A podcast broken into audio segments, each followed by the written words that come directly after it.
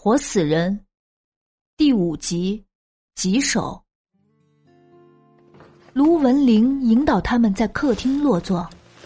原本在客厅看电视的初中女孩跟大家挨个打了个招呼，对待卢维洲并无特殊，然后轻手轻脚回到了房间。卢小姐，昨天我跟您说过您爸爸的病症了，您应该大概有个了解了吧？严优一开口。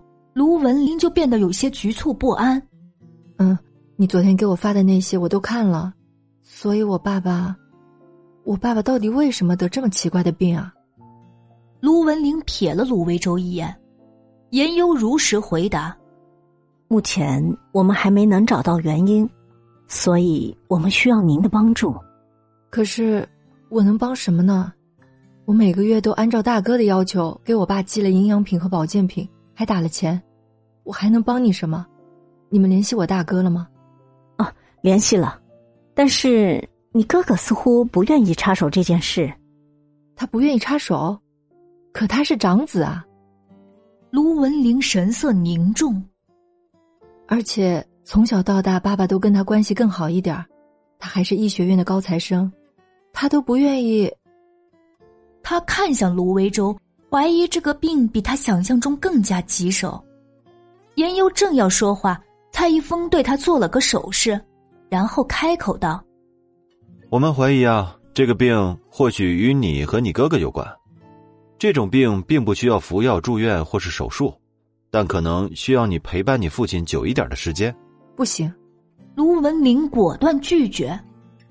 我现在不是全职主妇，每天下了班回家要烧饭，而且我女儿现在正是中考的关键时期，我没有那么多时间。我每天已经很累了。说完这句话，他转头看向卢维洲，迫不及待想要得到附和。爸，你也知道的，我之前跟你提过了，而且从小到大，爸你不更喜欢大哥吗？大哥飞回来陪你，也应该是要尽责任的吧？卢维洲一手成拳，不停敲打着膝盖。当然，这件事。如果不是特别严重的话，我也不希望麻烦你们两个人呢。眼看卢维洲就要妥协，严优连忙说道：“卢小姐，您不能把责任全部都推卸到长兄身上去。你们都是卢先生的儿女，大家都应该担负起自己该负的责任。”唉，我已经做了我应该做的了，多余的事情我真的做不到啊。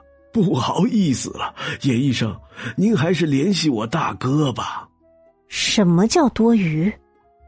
严优正要发难，却被蔡一峰一把揽过。知道了，那我们就不多打扰了。说完，蔡一峰又在严优耳边低声念叨：“你现在咄咄逼人也没用，他女儿已经下了决心了。”卢文玲在门口目送四人离开。严优不甘心的回首望向那扇紧闭的门，卢维洲却似早已料到，从始至终都挂着一脸波澜不惊的笑。严优快步向前走，只留给萧逸峰一个背影。他现在应该不想让人看到他挫败的表情，但不能让严优陷在这种情绪里。蔡一峰追了上去，严优歪头看了他一眼，神情严肃：“小峰。”麻烦你把罗先生送回去吧，我回一趟诊所。这件事我会再想想办法的。蔡一峰本来想劝他，但不知道为什么，所有劝说的话到了嘴边都变成了一句：“我知道了。”这件事完全被严优主导了，没有转圜的余地。不过这的确是严优的性格。